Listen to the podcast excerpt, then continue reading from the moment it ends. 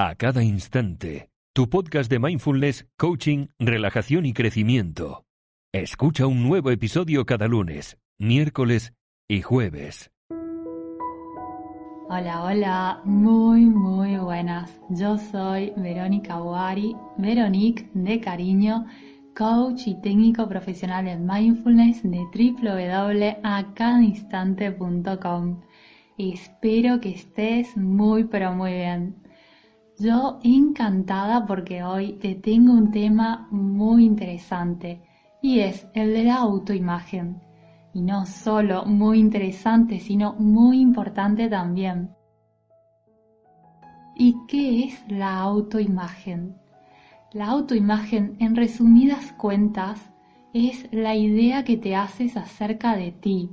Esto incluye cómo piensas de ti.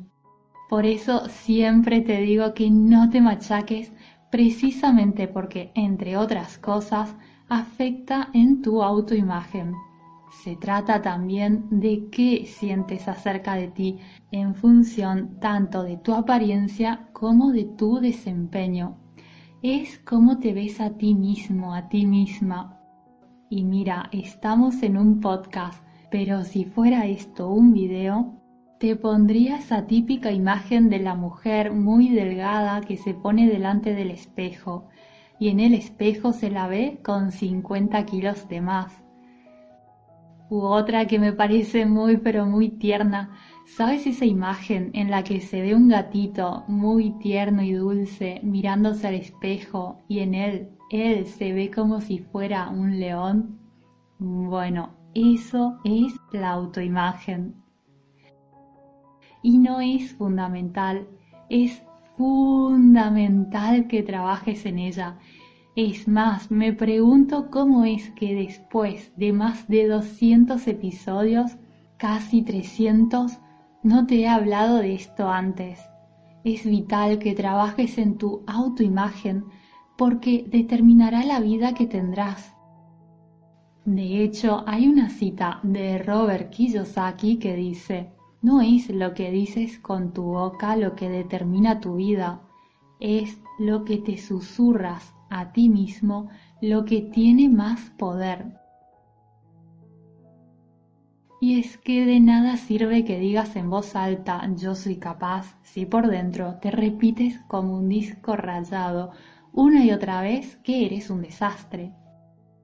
Lo que piensas acerca de ti impactará en tu visión de vida y en tus decisiones.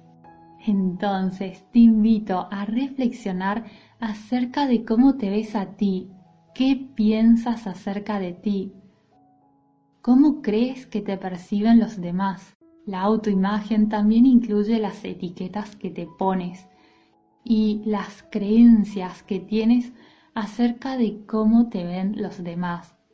Entonces observa y pregúntate, no definiéndote con un nombre o con una profesión, sino más allá de todo eso, quién eres, cómo te ves físicamente, cómo te ves a ti a nivel emocional, cómo te ves a ti en términos de logros y errores y quién no eres. También pregúntate esto, ¿quién no eres?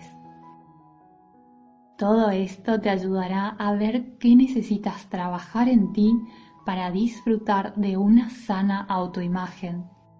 Y atención que he dicho sana autoimagen, no una autoimagen inflada acerca de ti en plan soy el mejor o la mejor del mundo, no, sino una sana autoimagen. En otras palabras, ¿Cómo te ves a ti en cuanto a fortalezas y debilidades también? Y claramente no para que te juzgues ni te critiques, claro que no, sino para que seas consciente tanto de unas cosas como de otras y ya irás mejorando en aquello que deseas. Y es importante porque si tú piensas, soy inteligente, soy capaz, puedes decir o pensar, como soy inteligente, puedo hacer esto, lo otro, aquello, y todo te resulta más simple que si pensaras lo contrario. Observa qué conclusiones sacas acerca de ti, porque esas conclusiones e ideas que tienes acerca de ti van formando los cimientos de una imagen saludable o de una imagen no saludable. Y no solo, sino que además estas etiquetas van formando tus creencias. Y quizás te preguntes, ¿cómo es una persona con una autoimagen sana? Y aquellas personas con una sana autoimagen son personas que no se dejan influenciar o ya no se dejan influenciar por las opiniones, rumores o críticas destructivas de otras personas son personas que toman en mano sus vidas y deciden cómo quieren verse, cómo quieren sentirse. Las personas con una sana autoimagen tienen por lo tanto una visión más optimista y relajada de la vida, porque van también con una buena dosis de confianza en sí mismas y esa confianza las da la autoimagen esa autoimagen sana, por supuesto, porque saben que tienen el control.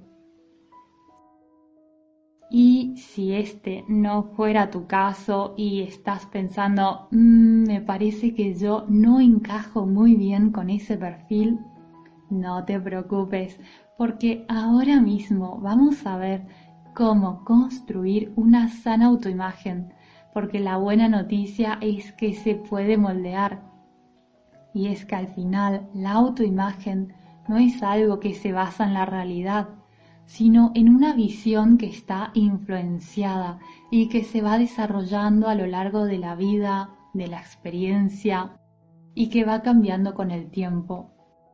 Entonces, para formar una sana autoimagen, lo primero, el primer paso es que te observes a ti porque primero necesitas volverte consciente de cómo se encuentra tu autoimagen en este momento.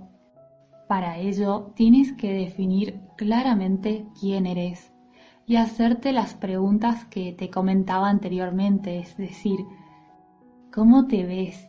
¿Qué piensas de ti? ¿Qué crees que los demás piensan de ti cuando te ven? ¿Qué piensas de ti en tus distintos roles? En tus roles como madre, como padre, como hermano, como profesional, como pareja. ¿Qué etiquetas te pones? ¿Te pones la etiqueta de una persona inteligente o tonta? ¿Te ves como una persona divertida o aburrida?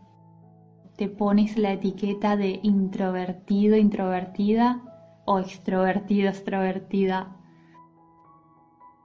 Te pones la etiqueta de una persona abierta o cerrada, afectuosa o no, una persona que sabe hacerse respetar o no. También puedes preguntarte cómo acostumbro a hablar conmigo durante el día y cuando las cosas van mal, ¿cómo es mi diálogo interno? ¿Son mayoritariamente críticos o alentadores?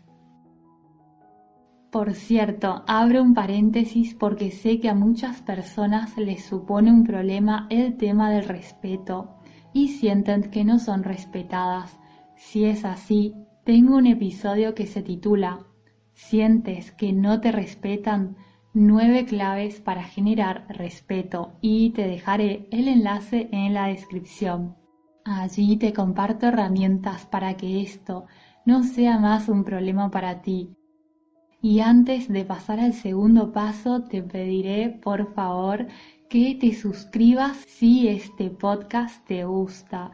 De esa manera me ayudarás a seguir creciendo el podcast y ayudarás también a que otras personas puedan descubrir las herramientas que te comparto.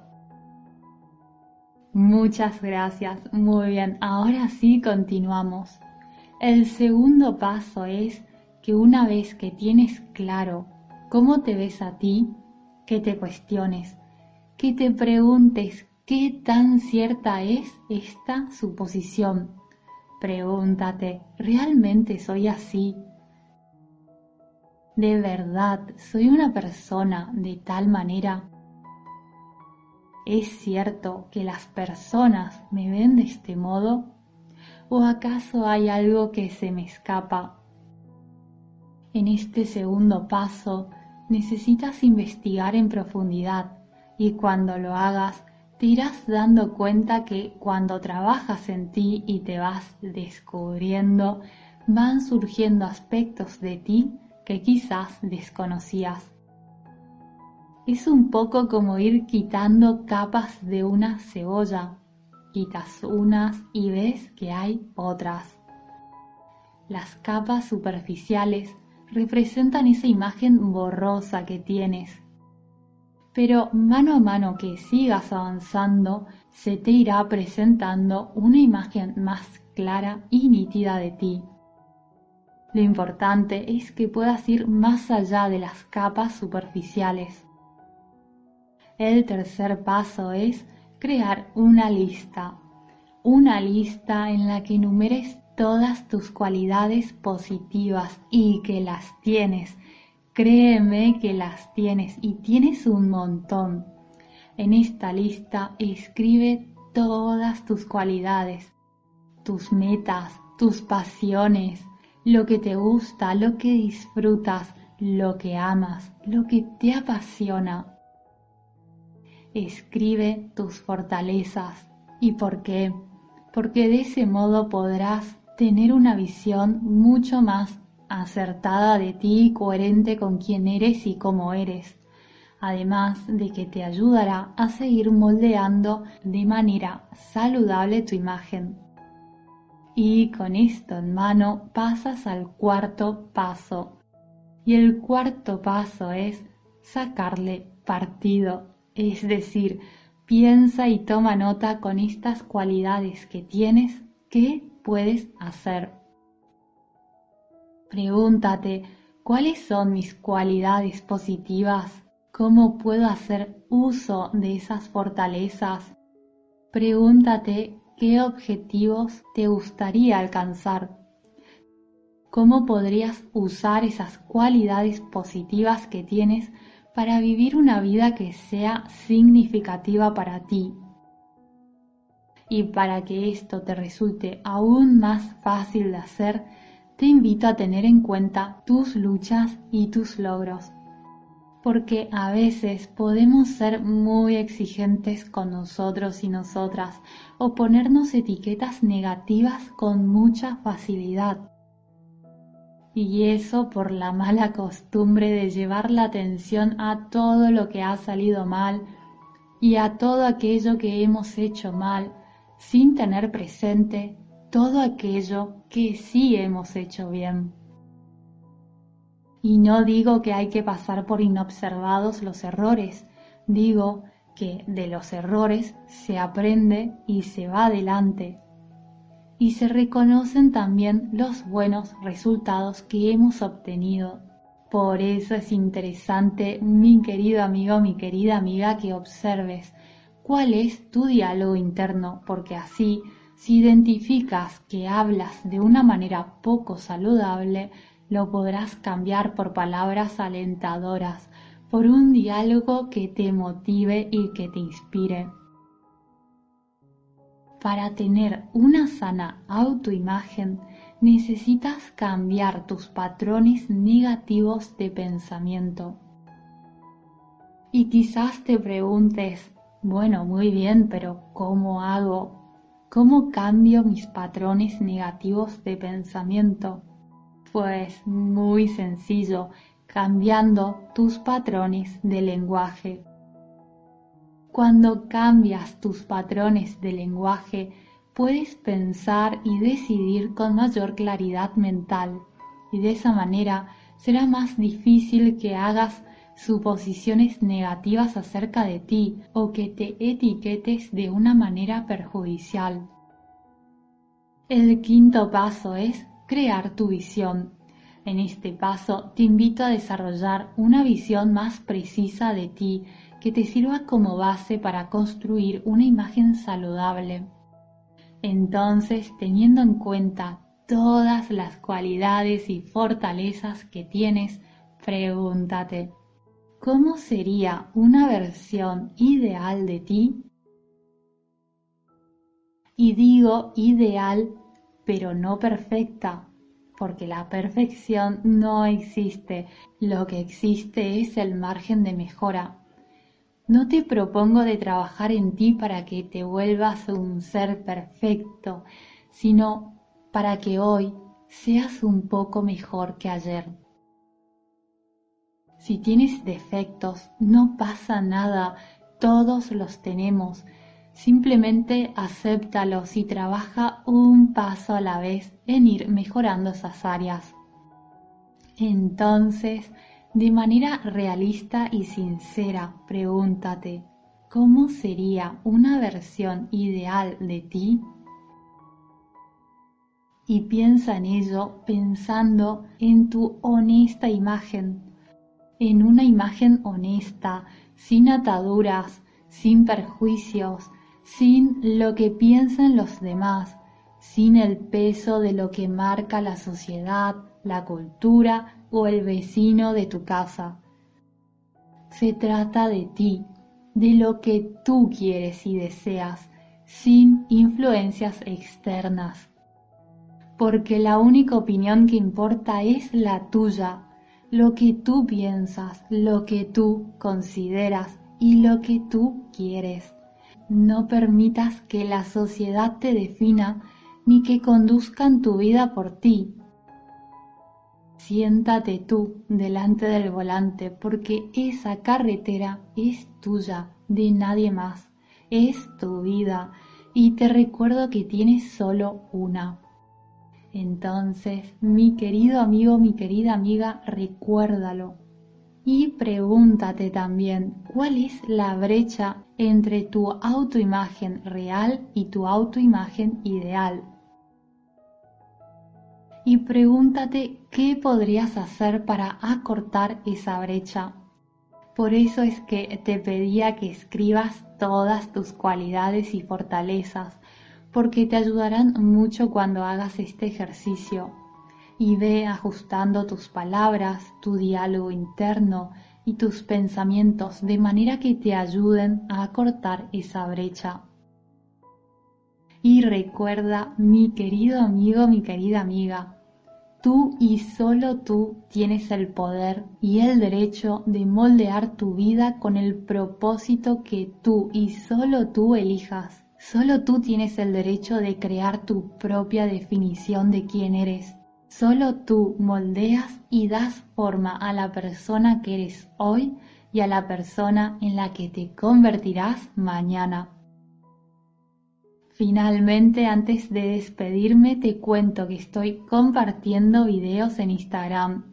Espero de corazón verte allí. Me puedes encontrar como a-cada-instante. Te dejaré todos los enlaces en la descripción y también el enlace del audio acerca de cómo generar respeto por si te interesa.